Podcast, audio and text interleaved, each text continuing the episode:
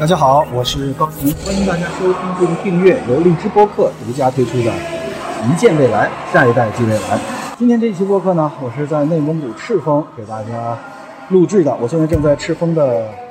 高铁站等着回北京啊。这一趟呢，我们是来到了伊利的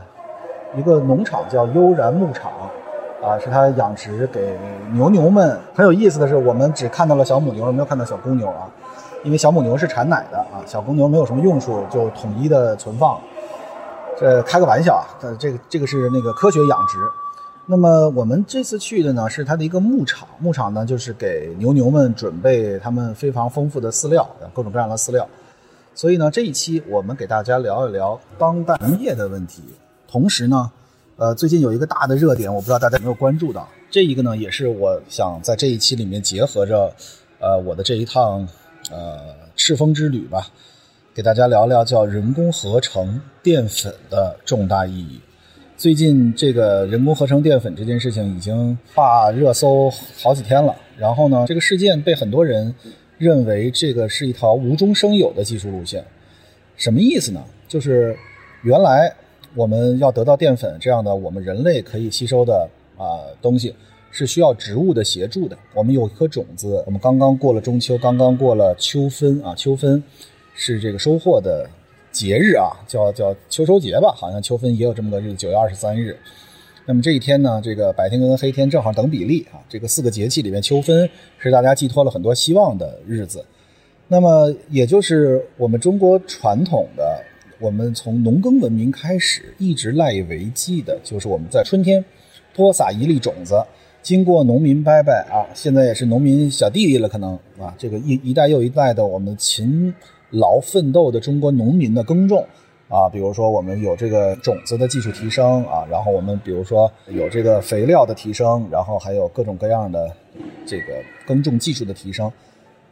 能够解决的是最后产生了作物，作物之后再经过加工啊。然后我们就能够吃进去啊！虽然我不是专业，但是这一条线路大家应该跟我一样，我们纵然是外行，我们也能够理解。就是我们需要一颗种子，然后让它发展成为一个作物啊，然后我们要借助植物，最终把它形成淀粉啊、面呀、米啊，我们人类可以吃的，可以给我们人类提供能量的这些食品，这是一整套脉络。但是这一次，我国的科学家首次实现了二氧化碳。到淀粉的人工合成，二氧化碳大家都知道，我们呼吸都会产生二氧化碳，而且二氧化碳也是一种很重要的碳排放嘛。我们提出了二零三零年、二零五零年，我们要求碳中和和碳达峰，就是碳的这个排放，是我们之前有一期励志播客给大家讲了，为什么我们会要有碳中和和碳达峰，为什么会有要要对碳中和和碳达峰的一些数据进行交易。啊，为什么用这个新的这样的方式？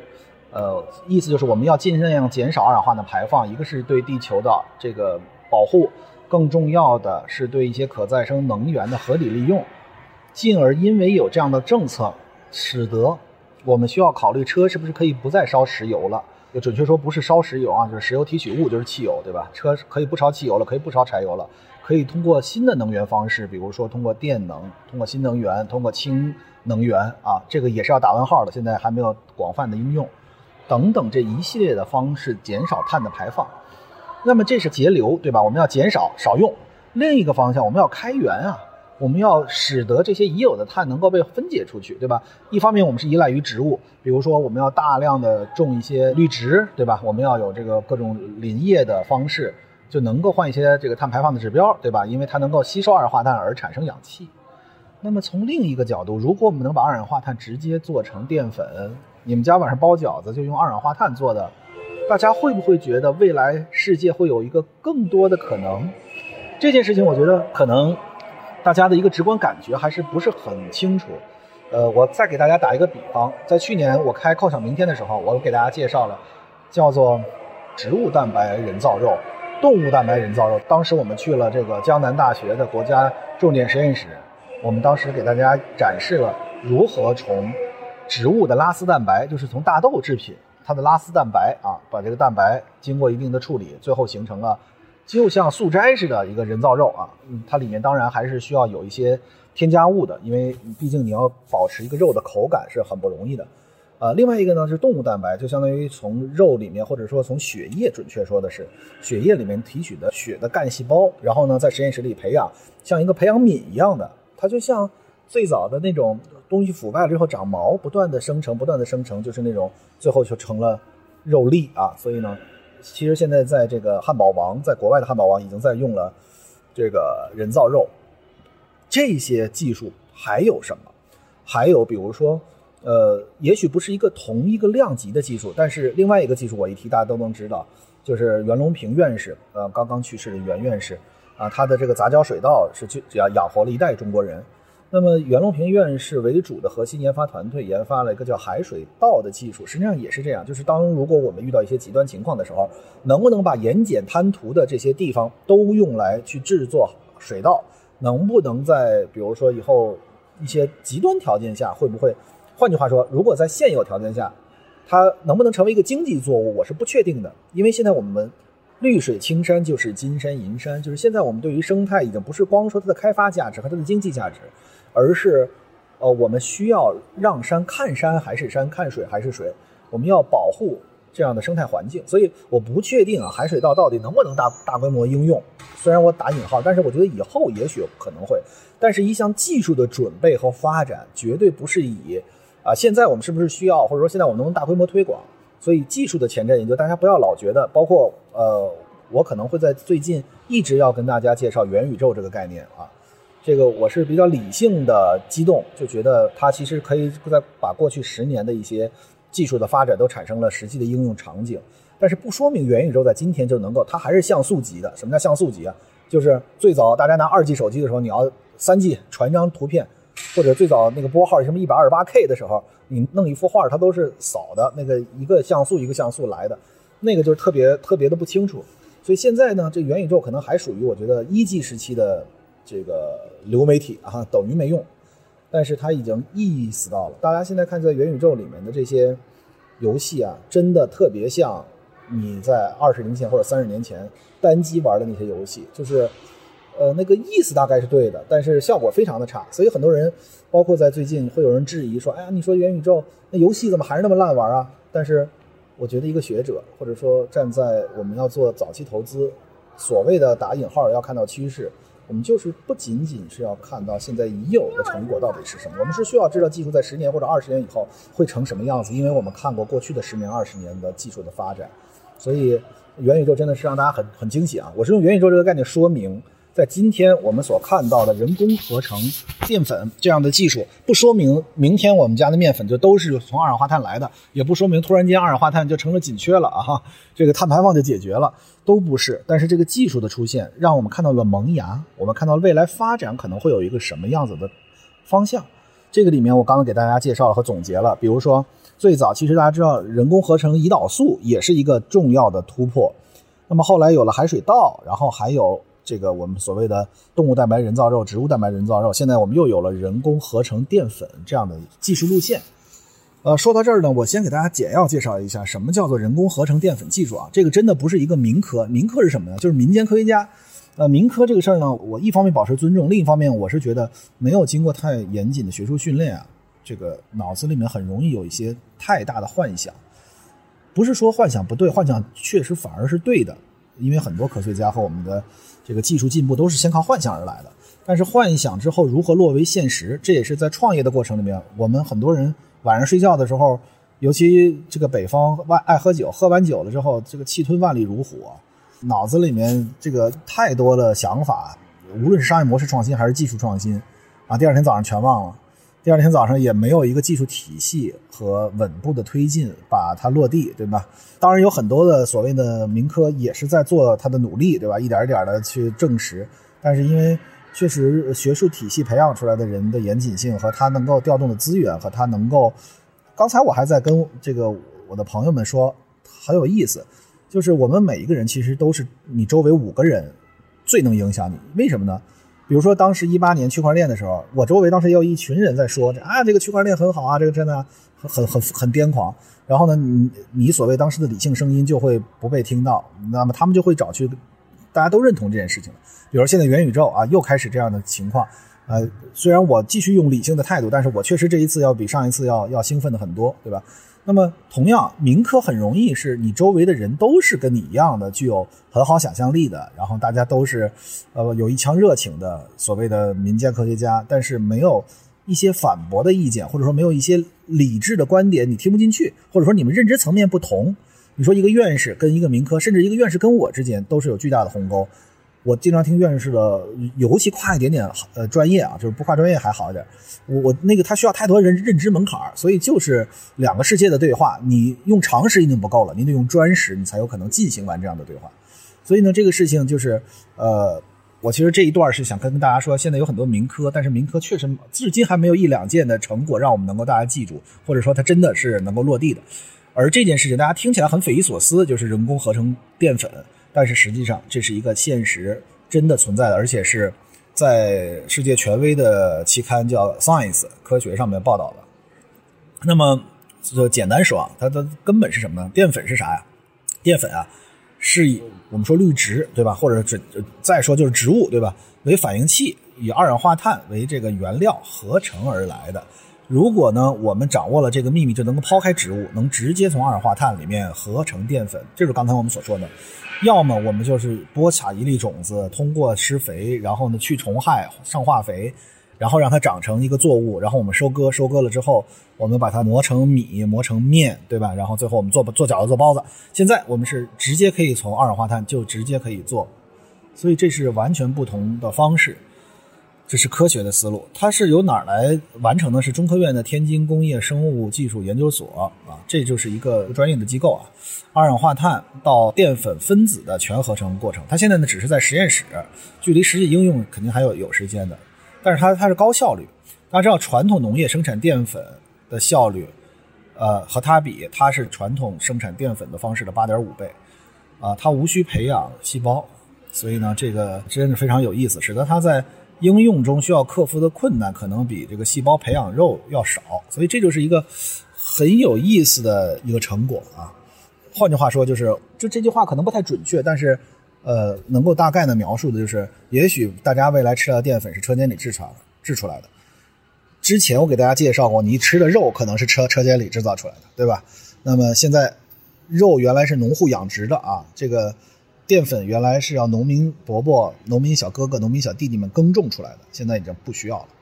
啊，起码是一个技术路线，它是有可能了。所以大家千万要知道，我给大家所提到的技术发展路径和所谓的技术，并不说明它现在就是能够大规模量产，包括植物蛋白人造肉，包括动物蛋白人造肉，我千万要跟大家反复的强调啊。但是它确实提供了这样一种可能。那么说回来，到我这一次干嘛来呢？我这次实际上是受。这个伊利的邀请来看看伊利产奶的这么一个过程，这不是一个商业行为啊，这是一个呃科研之旅啊。因为我对人工智能或者说一些呃智能化的应用在农业，因为我们一说现代农业这个词的时候，呃，之前大家如果听业未来也知道，我们呃在五常买了一块地，然后我们在五常。呃，去种水稻啊，这个不是海水稻，是水稻。我呢，这个在今年年初的时候，在五常呃种稻子，这个我的朋友和一片未来的早期听众应该都知道，我说过这个事儿。那么，呃，最近我也应该去收稻子了，但是因为这个疫情的缘故啊，哈尔滨啊，实在是这个我们暂时还去不了啊，所以就肯定麻烦当地的农民伯伯帮我们收。所以对于农业，包括我们也也成立了个农业公司，所以。对于农业，尤其是在所谓的智能化农业、现代化农业角度应用，是特别我感兴趣的话题。为什么呢？因为我们总是说人工智能，总是说五 G，在元宇宙这个概念出来的时候，啊，大家都会说啊，天哪，你又构造这个虚拟场景，然后在这个虚拟场景里面又是一个我们大家无法想象的，会不会又是沉浸式的？会不会又沉迷了？就像电子游戏一样，它现在因为元宇宙的典型表达就是一个游戏，但是。实际上，我是认为那些是说明未来，那些是给我们指明未来技术会形成什么样的一种情况。但是现在，其实我特别想知道的是，智能化应用在现在的我们，我们人就这么几件事儿，对吧？就是吃饭啊，这个住房子啊，这个衣食住行就这么几件事儿。所以，对于食啊，智能农业也是我非常关注的角度。所以这一次来呢，我是要看看到底人工智能所谓的人工智能技术能有什么样应用，别跟我说一些这个概念性的话题。我我这一次穿了一个，准确说是球鞋啊，已经脏的不能再脏了。我现在在这个高铁站，非常一通辽的高铁站整洁啊。虽然我已经三天没有喝到过咖啡了，我现在手里拿了个茶，呃。这个一会儿我再跟大家说内蒙的好吃的，太好玩了。我核心的思想就是真的要下到田里去，我真的要看见，看见小母牛，看见这个牛吃的这些草。先跟大家说我怎么来的，我坐的高铁从北京朝阳站，北京大家知道有北京站有北京西站，这个坐高铁我第一次从北京朝阳站来，那这事儿很好玩。朝阳站是在朝阳，离 CBD 很近，就在我原来几个朋友住的住的朝阳路朝阳北路边上，西红柿。而且很有意思的是，那个我的朋友告诉我说，这个原来那儿我之前常去那儿买花的一个花市，后来拆了，就是朝北京朝阳站的范围之内。可是大家知道，就是我脑子里觉得，我好像一八年还去过那个花市，还是一九年我还去过那个花市。后来我朋友跟我说，起码是一七年之前我去过。但是大家不觉得吗？就是这么一个，我之前我每周总会去一次，我就觉得那个地方花特别好，而且，当然后来因为搬家了，然后就这个花就开始不在那儿采购了，换了个地儿。但是我脑子里老觉得这个地方就是在家附近，但是突然间已经三年了，好像真的很神奇，就是时间这个维度和刻度，好像就是平行世界，就是一个高铁站在建设施工。然后你的生活也是在忙碌，你的注意力根本就没有在那儿。虽然这个这个地方你可能还经常路过，然后突然间有一个时空交错，这两个平行世界在一起，你就突然想，哎呀天哪，我的记忆这里之前还是个花站啊。所以呢，就是我还是那句话，就是这个世界也许就是很多的平行世界，我们真的要珍惜那些曾经相交过的人。我有一个不好的一个习惯啊，就是过节不爱发这个祝贺的信息啊。我给自己一个标准，就是一看是。这个复制粘贴的，我是百分之百不回。如果这个不是复制粘贴的，比如说谈之有物的，或者说换句话说，就是我们有共同回忆的，能够说出一些这个这个具体事儿呢，我一般都都会回一下。但是我本能感觉是过节就过节，就是放松，根本不不想回任何的这种东西。但是我后来就在想，其实我有很多平行世界的沟通，就是需要这有一些这个标志性的节日的时候，大家互相的问候一下。哪怕就是一句话，起码让平行世界之间有一个有一个塌缩，对吧？要不然老是平行世界，就像我根本就不知道北京朝阳站建了这么长时间，终于建成了一样。呃，话说回来，就是我们从北京朝阳站先坐火车，坐了这个非常久，我自己觉得非常久，坐了四个小时啊，坐到了通辽，然后从通辽又坐了，在通辽住了一晚上，那第二天，呃，坐了三个多小时车到了这个农场，然后呢，这个悠然工业呢也是一支在。啊，今年六月份的时候，在香香港股联交所上市的港股上市公司。然后呢，我看见的这个牧场其实就是很多的草场。这个草呢，真的很高，就是远比我想象的草场要高很多。这个时候我看了几件事，第一件事是它怎么样的浇灌。大家知道，它的浇灌是一个非常复杂的过程，就是原来的浇灌，比如一下大雨哗叽哗叽的，然后呢，这个或者说。慢灌，对吧？后来呢，有这个所谓滴灌，就是在准确的地方，然后去滴它。但是这一次我们看到，简直就像一个非常大的一个系统。它呢，连着五 G，连着所谓的人工智能的后台系统，它能够检测到地里面的水分含量。这件事情为什么非常重要？大家想一想，这如果一天下大雨，全淹了。第二天你还是按照原有计划，再无论你是用滴灌还是慢灌的方式往里灌水，你不觉得这植物肯定是受不了的？所以它是根据地里面的湿度来决定我到底要不要往里加水。所以这件事情就非常有意思。然后呢，再往后，我就发现这一条其实已经不是最先进的了，就是这条已经很让我觉得诧异，说这怎么能这么好的一种方式？后来呢，还有。几项技术让我觉得这是一个更为跨越的，比如说无人机，无人机去撒农药。本来无人机我觉得监控一下草场，因为草场太大了，这件事儿太复杂了。但是真的无人机起飞，它是六轴，六轴无人机就是有六个螺旋桨啊。这个它呢承载二十公斤左右，飞行呢时间大概在二十分钟。这就已经能够达到一个工业标准了，就是它不是一个监测无人机了，而是它能自动返航。我就看到五六架无人机起飞，然后呢，在这个草场上面吃撒能量，呃，然后呢，完了事儿之后它能自己飞回来，这还不是最最有意思的。我上到了收割机，这在收割机上面它是收割麦子，也不是麦子，就是收割这个草嘛，然后打成捆儿。这上面竟然有无人驾驶的这个拖拉机，当然了，我们试的不是，是有个师傅在开。那个收割机很有意思，收割机我就拍了一段小的视频，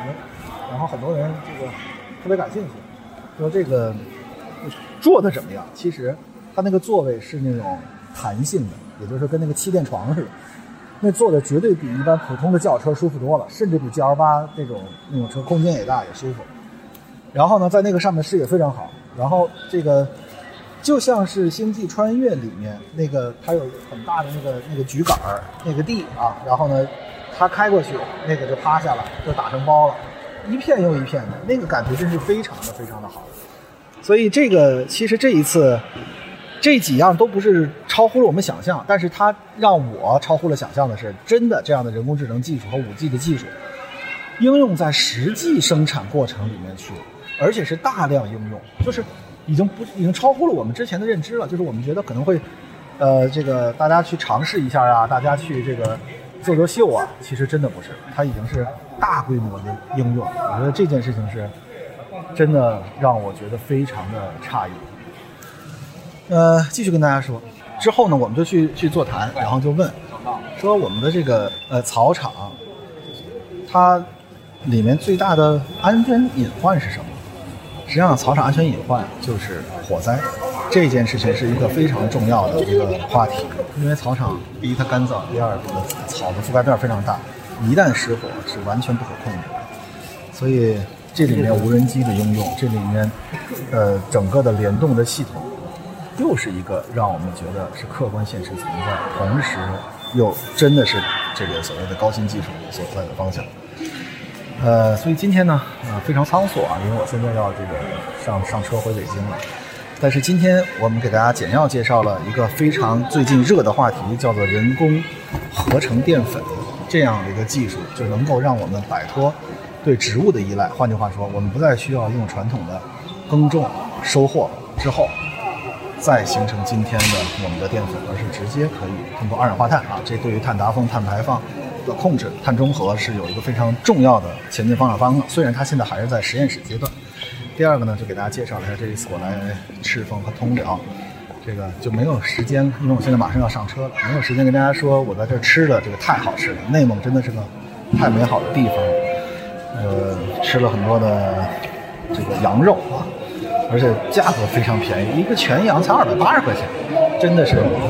呃很有意思，所以。今天我们就暂时聊到这里。我们聊了当代农业、智能农业之旅啊，给大家介绍了人工合成淀粉的这个技术，呃，也给大家简要介绍了我这内蒙之旅。非常高兴，感谢大家今天陪伴，我们下期再见。